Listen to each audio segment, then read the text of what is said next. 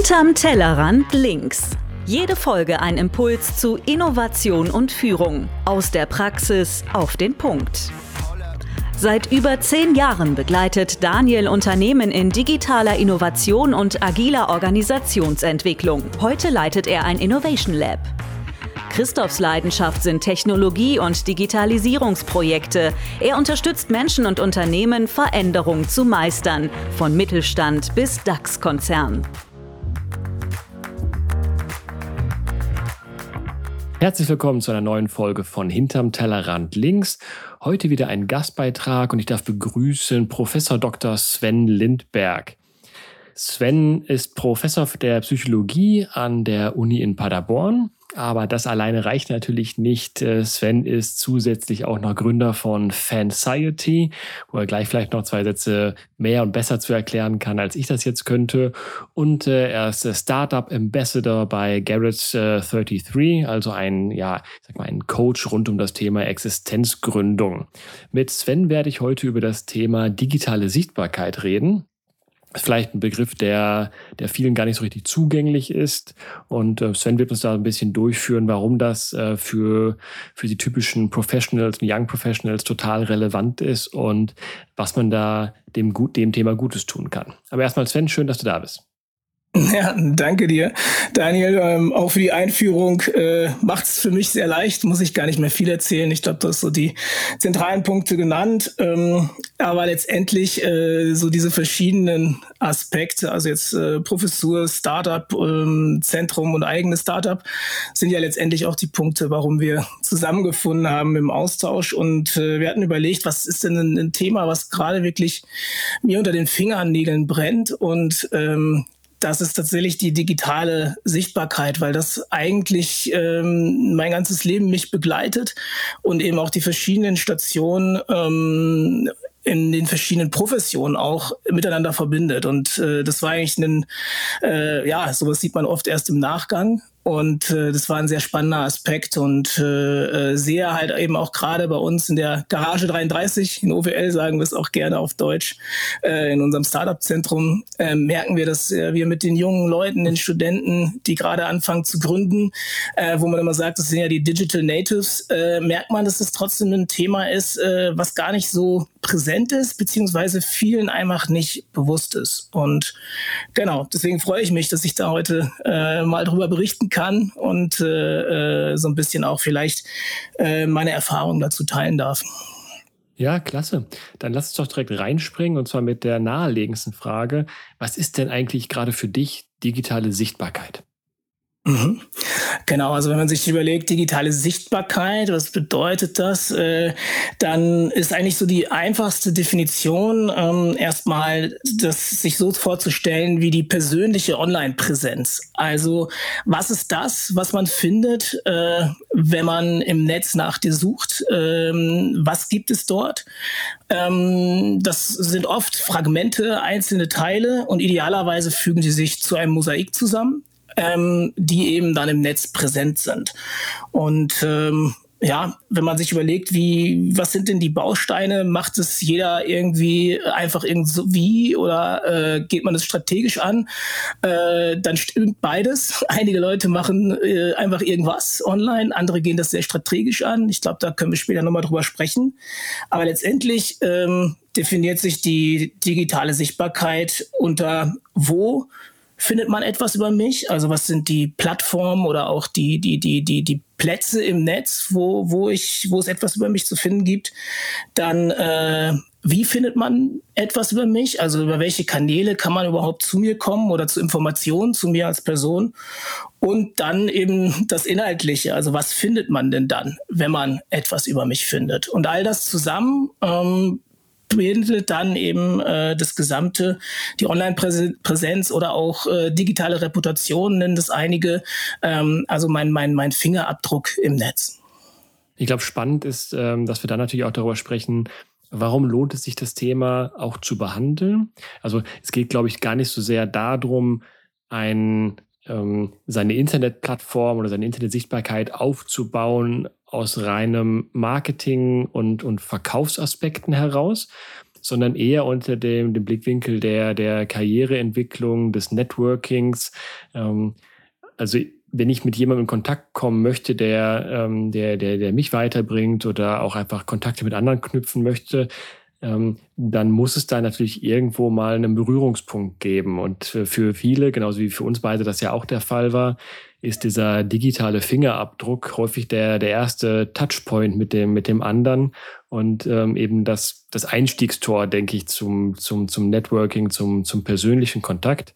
Ähm, ich könnte mir vorstellen, dass es deswegen gerade wichtig ist. Ist das auch so die, ähm, die, die Quintessenz aus, aus deiner Perspektive? Also ist das der, der Grund, warum du dich damit beschäftigst? Ähm, ähm, oder siehst du noch, noch andere, andere Ziele, andere Benefits davon? Mhm. Nee, das ist eigentlich so ein bisschen, was du jetzt gesagt hast, das, wo ich aktuell total reflektiere und sehe, Mensch, ähm, es hat sich so viel ergeben, einfach dadurch, ähm, dass ich zum einen auffindbar war und auch äh, man meine Themen sehen konnte. Und das hat es mir erleichtert, mit Menschen in Kontakt zu kommen. Jetzt könnte man sagen, okay, äh, wenn ich äh, Professor Doktor irgendwo stehen habe und äh, Start-up und so weiter, dann ist es ein bisschen einfacher. Aber letztendlich ähm, hat das bei mir sehr, sehr früh begonnen, dass ich solche Erfahrungen machen konnte ähm, und die oft damit zu tun hatten, dass ich ich entweder Menschen finden konnte, wo ich gemerkt habe, Moment mal, die könnten für mich relevant sein, oder eben ähm, Menschen Informationen über mich bekommen haben. Also das ist, da springe ich mal zurück ins Jahr 2005. Ähm, da war ich äh, gerade äh, noch Doktorand und ähm, hatte halt äh, ein sehr spezifisches Thema und ähm, die Webseiten und die Auftritte der Universitäten damals waren echt nicht super. Also du hast halt außer dem Namen, wenn überhaupt, von einem Professor kaum was gefunden. Da war man in Amerika oder in Israel schon deutlich, deutlich weiter und hat dort wirklich äh, umfangreiche mhm. Informationen zu, zu, zu Forschung und so weiter gefunden. Das hat dazu geführt, dass ich einfach damals mal, da gab es eben noch nicht so die Möglichkeiten wie heute, ähm, jemand angeschrieben habe und äh, dann ging da ratzfatz äh, eine wirklich intensive Partnerschaft raus hervor, die mich dann auch beruflich sehr weit gebracht haben. Und letztendlich ähm, sind das eben so die, die, die kleinen Dinge, die, die irgendwie stattfinden. Und dann ergeben sich auch immer wieder andere Sachen. Und äh, letztendlich kann man sagen, wenn ich nicht auffindbar bin, äh, sowohl im, im, im analogen Leben als auch im digitalen Leben, dann ähm, können ganz viele Dinge gar nicht erst möglich werden. Und ähm, das ist eigentlich eine Geschichte, die, die, die nicht nur die Leute betreffen, die schon eine Sichtweite, eine Reichweite haben, sondern das spielt eine ganz, ganz große Rolle am Anfang der Karriere. Also da sieht man das zum Beispiel bei uns im Startup-Zentrum. Ähm, da sind Leute, die sind extrem weit, haben tolle Sachen gemacht, ähm, haben sozusagen alles schon bereit, aber ähm, man findet sie nicht auf. Sie sind nicht bei LinkedIn, sie haben keine Landingpage. Ähm, wenn ich was dazu google oder so weiter, komme ich zu keinen Informationen und dadurch verbaue ich mir eben ganz, ganz viele Möglichkeiten, ähm, mit Menschen in Kontakt zu treten, die für mich eben relevant sein können. Okay, damit haben wir so ein bisschen die, die, die, ich sag mal, die Relevanz, die Daseinsberechtigung für das Thema digitale Sichtbarkeit. Es ist, glaube ich, für die meisten Menschen, die, die uns jetzt auch zuhören, tatsächlich relevant. Damit es in unser Format hinterm Tellerrand links passt, äh, müssen wir natürlich auch irgendwie ähm, daraus was Handlungsfähiges machen.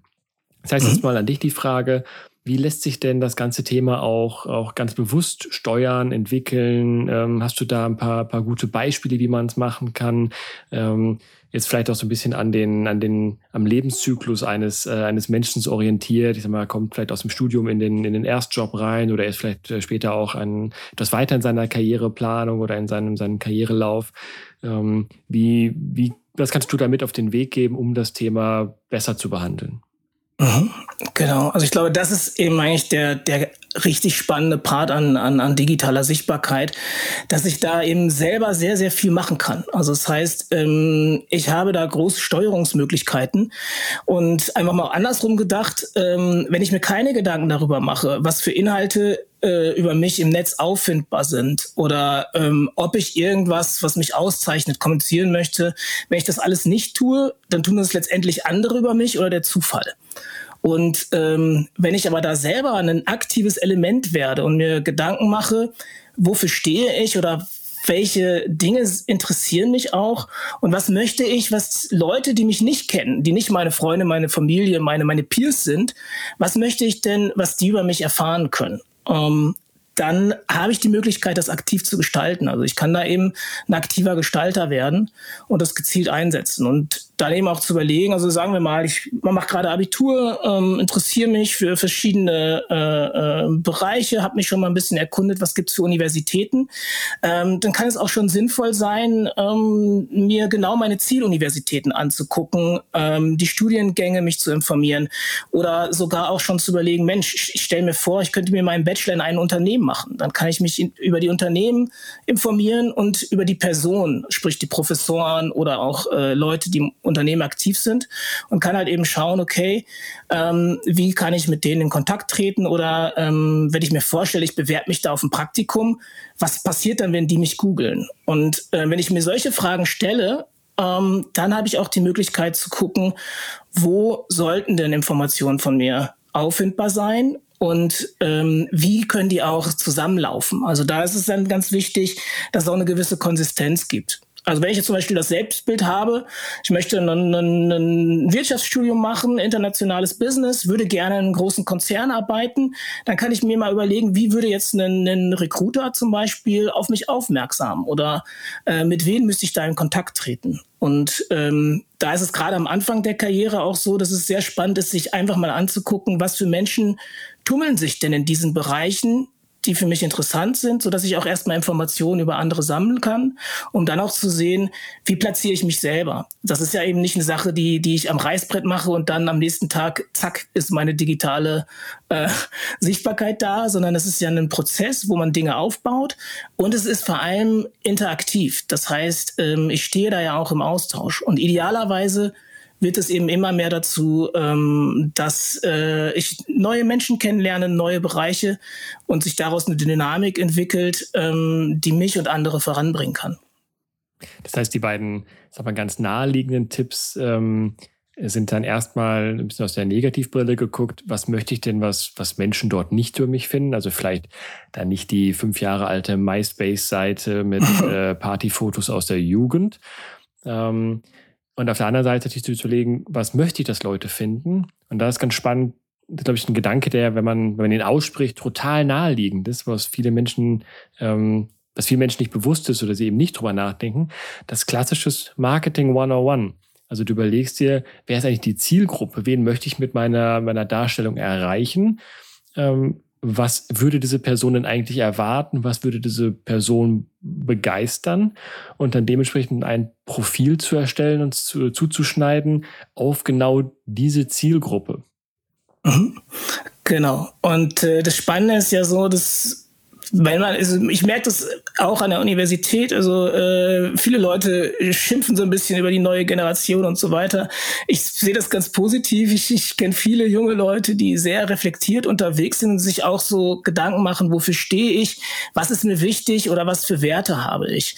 Und das ist schon mal super. Wenn ich da in die Selbstwahrnehmung gehe, ähm, kann ich da viel draus ziehen. Ähm, auf der anderen Seite, wenn ich in Austausch mit Freunden, Familie bin oder auch vielleicht ein Feedback von, von einem Professional äh, einfach mir mal einhole, so ein bisschen zu gucken, was ist denn, was denken denn andere über mich, dann habe ich eigentlich eine ganz gute Mischung, wo ich dann ähm, viel daraus ziehen kann, um zu überlegen, ähm, wenn ich jetzt aktiv gestalten möchte, was die Leute über mich sehen, ähm, dann ist das wahrscheinlich eine, eine, Mischung aus dem, was ich von mir selber sehe, was andere über mich sehen.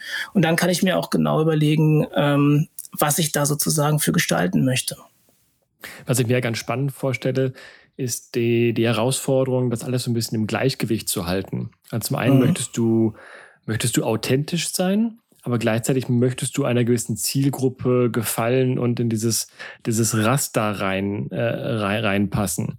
Ähm, gerade wenn du vielleicht am Anfang deiner Karriere bist und nicht mit äh, einer, ich sag mal, einer Professur und einem, einem, einem Startup und ähnliches um dich werfen kannst, dann bist du vielleicht auch noch so ein bisschen im Zugzwang, ich will nicht sagen fake it till you make it, aber zumindestens mhm. ähm, äh, vielleicht Sachen größer aussehen zu lassen oder, oder besser aussehen zu lassen, als sie, als sie vielleicht sind. Also ein Praktikum nochmal so ein bisschen aufbauschen und daraus ein, ähm, ein äh, riesen, riesen Ding machen, wo man in irgendeiner großen namenhaften nach, äh, Unternehmen mit, mit dabei war.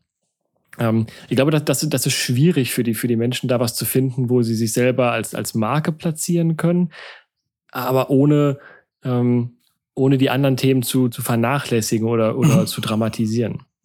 Ja, absolut. Und dann kommen immer wieder viele schlaue Leute und sagen, und es authentisch muss es sein, authentisch muss es sein. Und dann, du hattest gerade das MySpace-Bild genannt.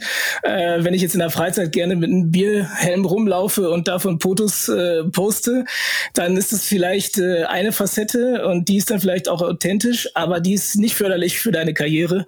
Und ähm, insofern macht es, glaube ich, da auch äh, Sinn zu schauen, okay, ähm, wie kann ich das steuern?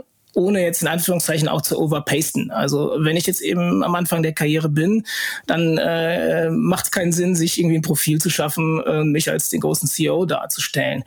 Ähm, was da sehr, sehr spannend ist, ist, glaube ich, wirklich zu gucken, ähm, das war ja so ein bisschen so dieses so, ähm, ja, wo findet denn, wo finde ich denn statt? Und da auch zu gucken, äh, was gibt es da für Rollen?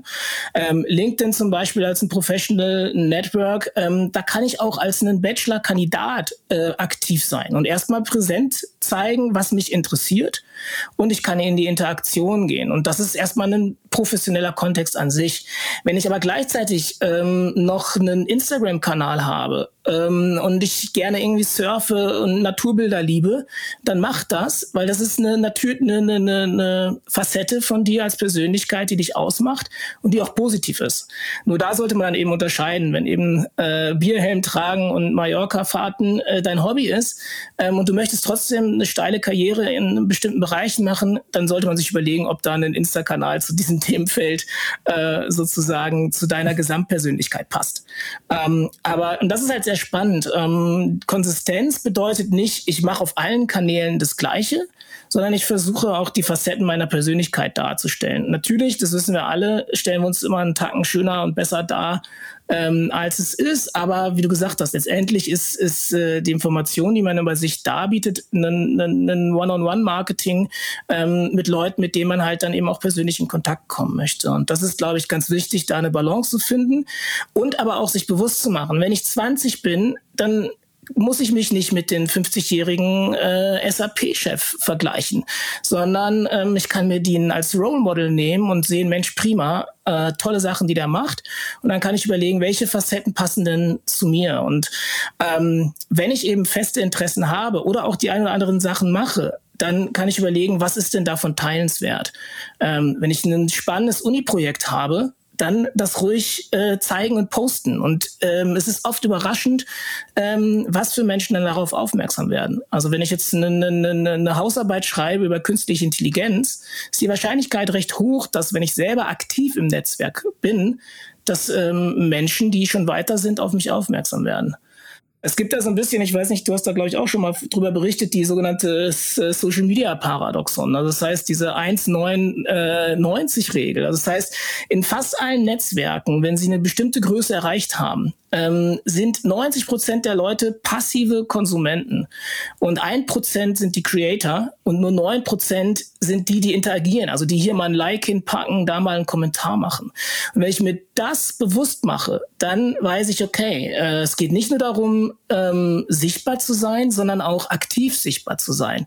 Weil wenn ich ein aktives Element bin, dann ähm, habe ich die Möglichkeit, sozusagen Interaktion zu schaffen. Und dann geht es gar nicht so sehr darum, wow, was habe ich alles erreicht und für Auszeichnungen, sondern ich beteilige mich dann und werde dann eben auch als äh, äh ein Teil zum Beispiel einer Szene jetzt vielleicht in Wirtschaftswissenschaften, den, dem Marketingbereich, äh, wenn ich das schaffe, da einfach einzutauchen, dann ergeben sich daraus dann eben auch ähm, immer wieder neue Dinge.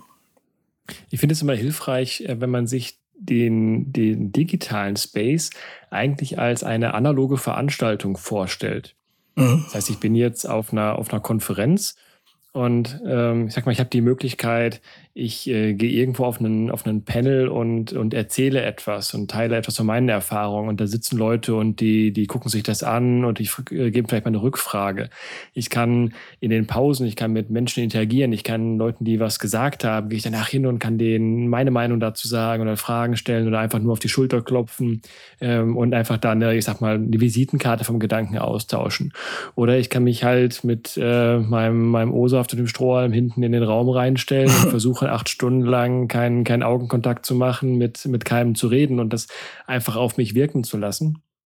Ähm, und sich damit die Frage zu stellen, ja, wie würde sich das denn anfühlen und was würde einen da weiterbringen? Und ich glaube, da kommt man relativ schnell auf den, den Trichter, dass dieses reine Konsumieren aus so einem ähm, Networking-Aspekt heraus halt ähm, einfach nichts bringt. Also dann, dann, dann nutze ich die digitale Plattform, um eine Visitenkarte zu haben. Aber es fragt mich halt niemand nach einer Visitenkarte, weil ich mit niemandem mhm. in die Interaktion reinkomme. Absolut.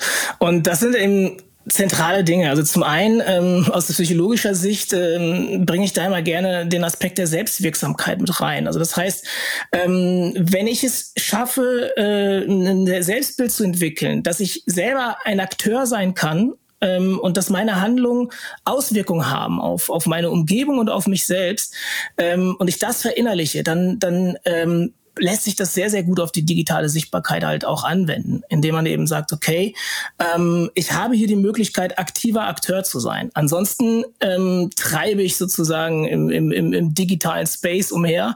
Ähm, hier habe ich die Möglichkeit, wirklich ähm, aktiv zu werden. Das Spannende ist so ein bisschen, äh, auch jetzt, äh, wir haben uns jetzt hier an der äh, digital äh, per Zoom und so weiter ausgetauscht. Ähm, was passiert denn, wenn eben ähm, ein, ein Austausch nicht mehr Möglichkeit ist, äh, nicht mehr möglich ist, so wie jetzt eben durch die Pandemie auch bedingt? Dann ähm, spielt es eine große Rolle, dass ich eben aktiv auch das Digitale nutze. Und ähm, deswegen, wenn ich mich auf meinen Dachboden zurückziehe und einfach nur konsumiere, dann habe ich jetzt schlechtestenfalls ein Jahr lang keine neuen Kontakte, keinen Austausch gehabt, weil eben äh, nichts passiert ist. Ähm, nutze ich aber aktiv auch die, die, die Möglichkeiten der digitalen Welt, dann ähm, kann ich eben wirklich ganz, ganz viel auch äh, vorantreiben. Und das tatsächlich, egal auf welcher Karrierestufe. Okay, ähm, also super spannend. Ich glaube, jetzt sind wir aber noch so ein bisschen, äh, bisschen High-Level, ein bisschen schwammig unterwegs. ähm, ich würde das gerne mal auf den, auf den, auf den auf den Punkt bringen, lass uns mal beim Beispiel LinkedIn bleiben. Ich glaube, das ist für die, für die meisten relevant. Und ähm, gerne auch mal den, den Studenten und Abiturienten mal verlassen und eher in die, in die Professional-Karrierestufe reinzuspringen. Ja. Ähm, hast du da ganz konkrete Tipps, was, was jemand machen kann, um A, sein, seine digitale Sichtbarkeit zu erhöhen, ähm, als auch mit diesem Netzwerk sinnvoll und wertstiftend zu interagieren? Ja, absolut. Also was einfach ein Wahnsinn ist, äh, ist, äh, dass viele Leute die Kernfunktion des Netzwerks nicht nutzen. Das heißt, sie melden sich an und das war's. Äh, und das ist schon mal ein, ein, ein wirklich ein, ein, fahrlässiger Fehler. Wenn da nur dein Name steht und vielleicht das, dein Abschluss und was du studiert hast, dann ähm, kannst du dich eigentlich auch wieder abmelden. Weil ähm, damit das Ganze funktioniert, ist erstmal wichtig, dass deine Informationen möglichst ähm, das abbilden, ähm, was für andere interessant sind und vor allem für Firmen interessant sind, für Recruiter interessant sind oder oder, oder, oder. Genau. Und deswegen ganz wichtig, glaube ich, sich einmal die Zeit nehmen, sich damit zu beschäftigen, ähm, was gehört alles in so ein Profil rein. Und da geht es wirklich darum, auch ähm, die Informationen reinzubringen, dass da ein vollständiger Lebenslauf erkennbar ist, dass da erkennbar sind, was ich vielleicht für Schlüsselqualifikationen habe, dass man mich auch sieht im wahrsten Sinne des Wortes. Sprich, da muss ein Bild drin sein, wo ich dein Gesicht erkenne, dass ich eben auch ein Gefühl habe, was bist du für eine Person. Äh, die, die Hintergrundbilder nutzen und so weiter und so fort. Ähm, das, da hat LinkedIn einfach die Funktion, dass sie dir sagen, okay, am Anfang, wenn du da nicht viel machst, dann sagen sie, okay, dein, dein Profil äh, hat nur einen Anfängerstatus. Wenn du alles ausfüllst, dann hast du einen, einen nennt sich das dann Superstar. Das kann jeder machen, äh, wirklich vom, vom 20-Jährigen bis zum 50-Jährigen. Und das wäre erstmal das Basale. Das ist, glaube ich, wichtig, weil viele Leute das unterschätzen. Tatsächlich das LinkedIn-Profil mehr als eine Webseite zu begreifen, wo man sich darstellt als ein Datenbankeintrag. es ist Absolut. nicht einfach eine, ich gebe da drei, vier Informationen an und LinkedIn macht jetzt was Sinnvolles damit, sondern vielleicht tatsächlich mehr an diesem MySpace-Gedanken. Ich habe mhm. da eine Bühne, eine Webseite und die kann ich jetzt mit Inhalt füllen. Und genauso wie ich war auf MySpace wahrscheinlich nicht nur ähm, äh, weil sich mein, mein Titel und mein Arbeitgeber schreiben würde und den, den Rest der Seite blanko lassen würde. Also nicht, dass ich MySpace nutze oder genutzt hätte, aber sonst, ich glaube, das, das Prinzip ist universell. Äh, das LinkedIn-Profil wirklich als eine Bühne zu verstehen. Absolut. Und vor allem als eine wirklich umfangreiche Visitenkarte. Weil das Tolle daran ist, ich habe so viele verschiedene Möglichkeiten. Ich kann auch ein Video mit reinpacken, ich kann äh, eine Kurzbeschreibung von mir reinpacken. Und das heißt, ich biete den Betrachtern von außen verschiedene Möglichkeiten, Informationen über, über mich zu bekommen. Und ich habe es tatsächlich oft so, dass ich, äh, weil du jetzt sagtest, wir verlassen jetzt mal die Abiturienten und Studenten, ähm, aus dem professionellen Bereich ähm, sieht man halt, dass äh, die Leute jetzt mehr und mehr anfangen, weil sie einfach links und rechts sehen, hm, LinkedIn scheint zu funktionieren. Und ich habe jetzt äh, schon viele Beispiele gesehen, ähm, wo Leute dann einfach gesagt haben, okay, ich habe jetzt erstmal mich um das Basale gekümmert und dann gesagt haben, Wahnsinn. Ein paar Wochen später habe ich Jobs, Jobangebote bekommen, ohne dass ich was getan habe. Und dann sage ich, das ist nicht so verwunderlich, weil das ist halt eine professionelle Plattform. Und sobald deine Informationen umfangreich und vollständig sind, können halt eben Firmen aktiv nach dir suchen. Und das heißt, wenn da vorher nur Max Müller steht, noch nicht mal ein Foto und nix, dann ist die einzige Information, Max Müller, Bachelor, Bachelor in Bad Salzuflen gemacht. Äh, wenn es ausführlich ist, dann kann auch gezielt nach mir gesucht werden. Und ähm, wie viele Menschen dann wirklich ähm, mit, mit passenden Angeboten angesprochen werden, ist dann doch immer wieder überraschend, vor allem für die Menschen selber.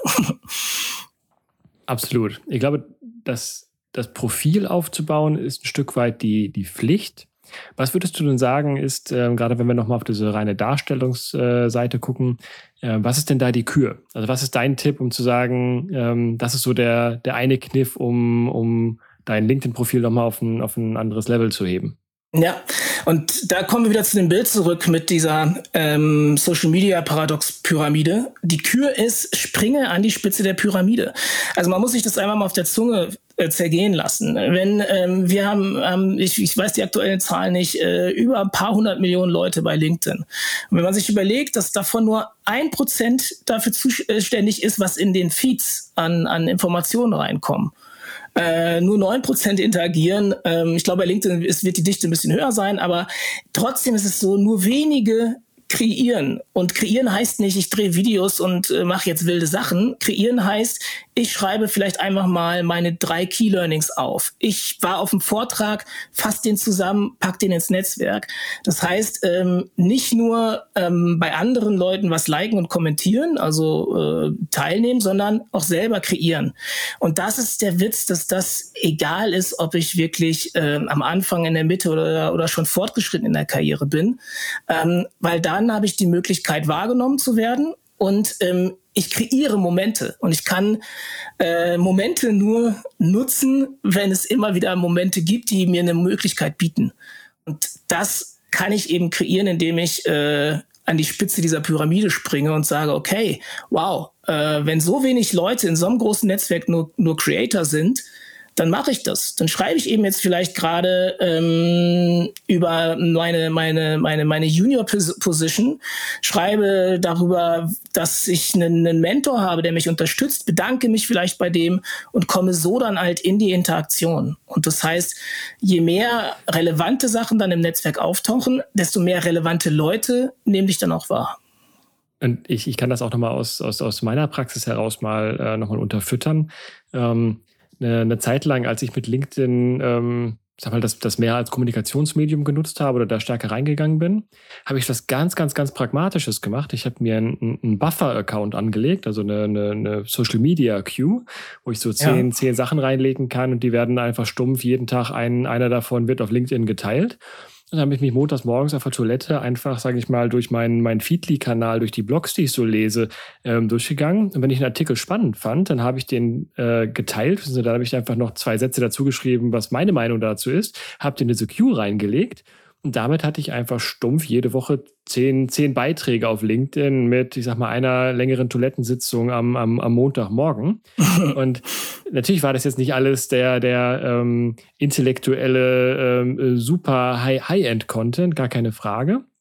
Aber der Effekt war, dass ich danach häufiger angesprochen wurde, wo Leute sagten, du Mensch, Daniel, äh, du hast ja das LinkedIn-Game äh, gewonnen. Ne? Also jedes Mal, wenn ich LinkedIn aufmache, äh, sehe ich ja zumindest irgendwann mal irgendwas von, von, von dir. Also du bist immer mit dabei. Und ich denke, naja, das war jetzt echt nicht viel Aufwand. Also ich sitze nicht jeden Tag zwei Stunden da und, und äh, drehe Videos und denke mir irgendwelche Artikel aus. Was viel, viel besser wäre, logischerweise. Und wo ich noch sage, da, da müsste ich mal dran arbeiten. Aber man kann auch mit ganz, ganz wenig Sachen und gerade mit diesem äh, curated Content, sage ich mal, also Content von anderen nehmen und eine eigene, einen eigenen Blickwinkel darauf zu geben, eine eigene Einschätzung darauf zu geben, ähm, kann man das Ganze schon befeuern. Also das, das äh, ja. viel, viele scheuen sich davor, diesen, diesen Aufwand zu betreiben und es muss nicht viel mehr als eine halbe Stunde in der Woche sein, um in dieses Spiel reinzukommen. Und wie du schon sagst, damit ist man sofort in der Top 1% Kategorie von LinkedIn-Nutzern. Absolut, genau. Und das ist eigentlich auch das Schöne, weil du jetzt sagtest, okay, du hast das für dich optimiert, in den Tagesablauf mit eingebaut und gemerkt, es war jetzt nicht viel Aufwand, aber es hat schon so einen großen Impact gehabt. Und das ist auch schon der Unterschied, wenn man sich überlegt, ähm, wenn man jetzt so diesen typischen Facebook-Mindset einfach nur überall äh, meckern in Kommentaren sieht, stell dir vor, du machst das bei, bei, bei LinkedIn, dann wird man eben wahrgenommen als der Typ, der überall nur meckert. Ähm, wenn du aber der Typ bist, der Sachen interessant findet und einfach nur das teilst und sagst, Mensch, das ist interessant, hat mich heute weitergebracht, dann ist es irgendwie ja auch nicht, äh, dass du da groß selber was gestaltet hast, sondern du hast einfach Dinge geteilt, die haben dich weitergebracht und du denkst, vielleicht ist es für andere wertvoll.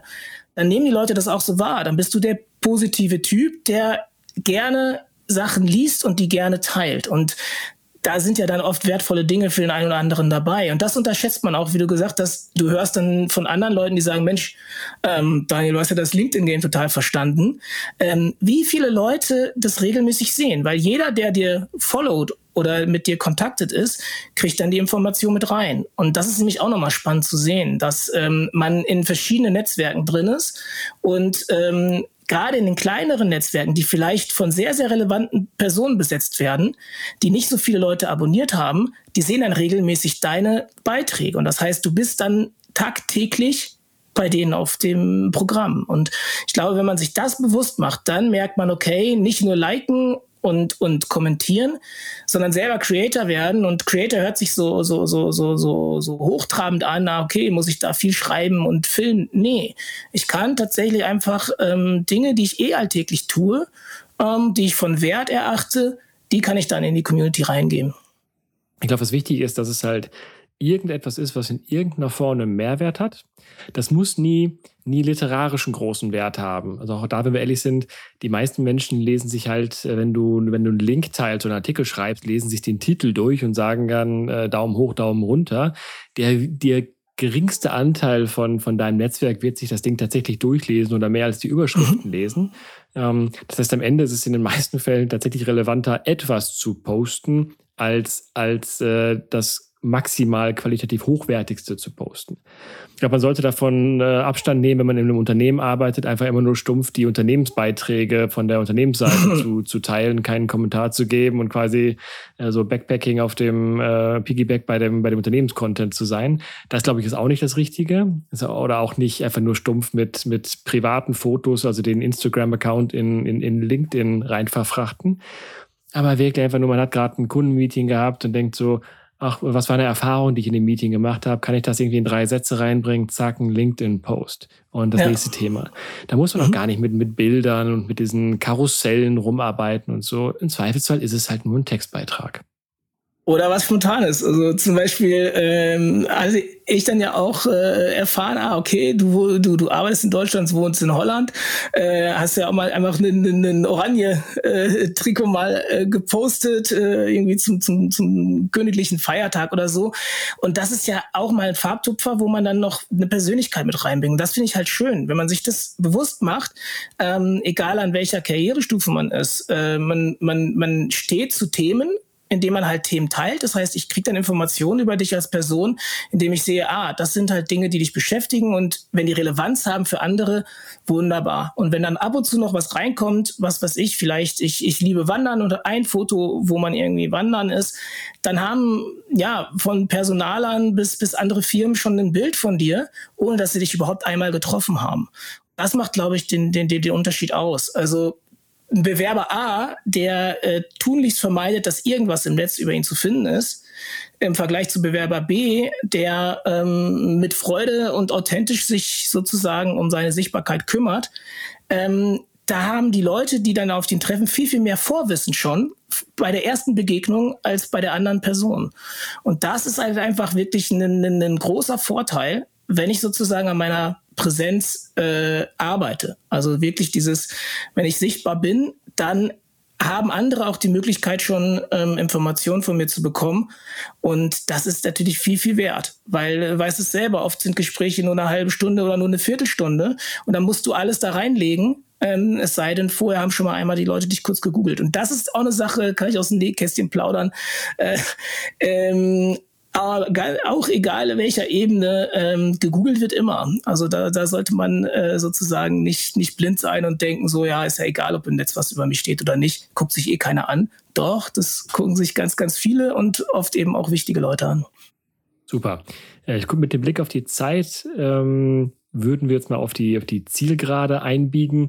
ähm, tatsächlich etwas, was, also die, die, so ein paar Quintessenzen aus dem, aus dem Gespräch heraus. Das sind für mich eine, eine, jeder hat eine digitale Sichtbarkeit am Ende.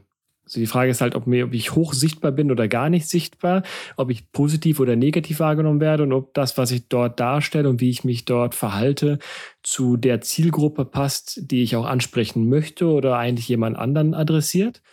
Äh, sicherlich so ein, ähm, so, ein, so eine Gemengelage aus äh, authentisch sein, aus Informationen rüberbringen, aus professionell sein, aber auch menschlich sein. Tatsächlich diese menschliche Komponente, die möchte ich zum Schluss nochmal kurz beleuchten. Es ja. gibt im, im Vertrieb so eine, so eine Grundregel, ähm, zumindest eine, die, die, die mir immer so, so klar geworden ist, und ich glaube, mein, mein Bruder hat die mir irgendwann mal, äh, mal mitgegeben. ähm, Menschen kaufen keine Produkte, Menschen kaufen Menschen. Das heißt, äh, gerade wenn du im, im eher komplexen Vertrieb unterwegs bist, also von komplexen Produkten, ähm, und der Ansprechpartner wechselt, dann fängst du komplett wieder bei Null in der Verhandlung an. Dann sind, äh, sind Rabatte gegebenenfalls weg. Ähm, da, da zählt nicht irgendwelche Spezifikationen. Du, du kaufst da und bei, bei dem wo du einen guten Kontakt zu den Menschen hast. Und das ist jetzt natürlich nicht nur im reinen Vertrieb so, sondern auch, wenn ich mich online präsentiere. Ähm, jemand möchte ja nicht einfach nur mit mir networken, um, um transaktional Informationen auszutauschen, äh, sondern das hat ja immer auch, ich, ich unterhalte mich mit einem Menschen. Und äh, dazu ist es total hilfreich, den Menschen auch als, als Mensch wahrzunehmen und als Mensch kennenzulernen. Ähm, und dann sind es manchmal eben diese kleinen, diese kleinen Hinweise, wie Mensch, der, der Daniel, der wohnt in Holland und der feiert den, äh, den Königstag oder so ein Kram. Ja. Einfach um wieder eine persönliche Komponente zu haben. Ähm, und wenn man das, das als wirklich als Networking-Tool und auch als soziales Tool betrachtet, dann sind das diese kleinen Sachen, die, glaube ich, am Ende wirklich den Unterschied machen und einem, einem Profil Charakter geben. Das ist vielleicht das, was nachher authentisch wirkt und warum man bei, ich sag mal, bei der Bewerbung, bei einem in der HR-Situation ähm, dem anderen einfach positiv in Erinnerung bleibt oder zumindest überhaupt in Erinnerung bleibt im Vergleich zu einem Kandidaten, der sich um seine digitale Sichtbarkeit keine Gedanken macht. Absolut. Und vor allem ähm, immer, ich glaube, wichtig ist auch dieses, es ist, es ist ein Weg, es ist eine Reise. Und ähm, stell dir vor, du hast dich jetzt irgendwo beworben und hast die Stelle nicht bekommen. Es war aber sehr nett, ihr habt euch menschlich verstanden und man ist dann über LinkedIn connected. Und äh, irgendwann ist eine wichtige Position wieder zu besetzen. Und dann sieht man, ach Moment, das ist doch der Typ mit dem Holland-Trikot. Und dann kommt mhm sozusagen die Erinnerung zurück und man schreibt dich an und sagt, Mensch, äh, damals hat es ja leider nicht geklappt, lass uns äh, nochmal zusammensetzen. Und das ist jetzt, solche Geschichten passieren tatsächlich regelmäßig. Und da spielt ganz, ganz groß auch die, die menschliche Komponente eine Rolle. Und ähm, ja, schöner ist es, eins zu eins gemeinsam im Café zu sitzen, da lernt man sich noch viel besser kennen. Aber Facetten des, des, dieser, dieser, dieser Persönlichkeit lässt sich auch ins Digitale transformieren. Und das ist, glaube ich, ganz, ganz wichtig, dass wenn man das nicht tut, dann ähm, verpasst man eine ganz, ganz große Chance. Super, das ist doch ein schönes Schlusswort. Sven, vielen Dank, dass du mit dabei warst, dass du uns das Thema digitale Sichtbarkeit näher gebracht hast. Wenn ihr, ähm, wenn ihr Kontakt, wenn ihr networken möchtet mit, mit, mit Sven, wenn ihr Kontakt mit Sven möchtet, ich packe in die Show Notes natürlich die, die, äh, sein LinkedIn-Profil, seine, seine anderen Links, seine Informationen rein. Also ich glaube, Sven freut sich sicherlich darauf, in den Austausch mit euch zu kommen. Ihr könnt auch mal gucken, wie, äh, wie Sven selber das Thema digitale Sichtbarkeit aufgebaut hat. Ich finde, das ist ein sehr vorbildliches LinkedIn-Profil, wo man sich mal äh, Inspiration und Gedanken holen kann, wie, wie kann man etwas darstellen, wie kann man Informationen vermitteln. Ähm, in dem Sinne, vielen Dank euch fürs Zuhören, vielen Dank dir, Sven, und ähm, hoffentlich äh, hören wir uns in wahrscheinlich einer Woche, spätestens zwei Wochen wieder, wenn der nächste Beitrag von Hinterm Tellerrand links erscheint. Vielen Dank. Immer, Dankeschön.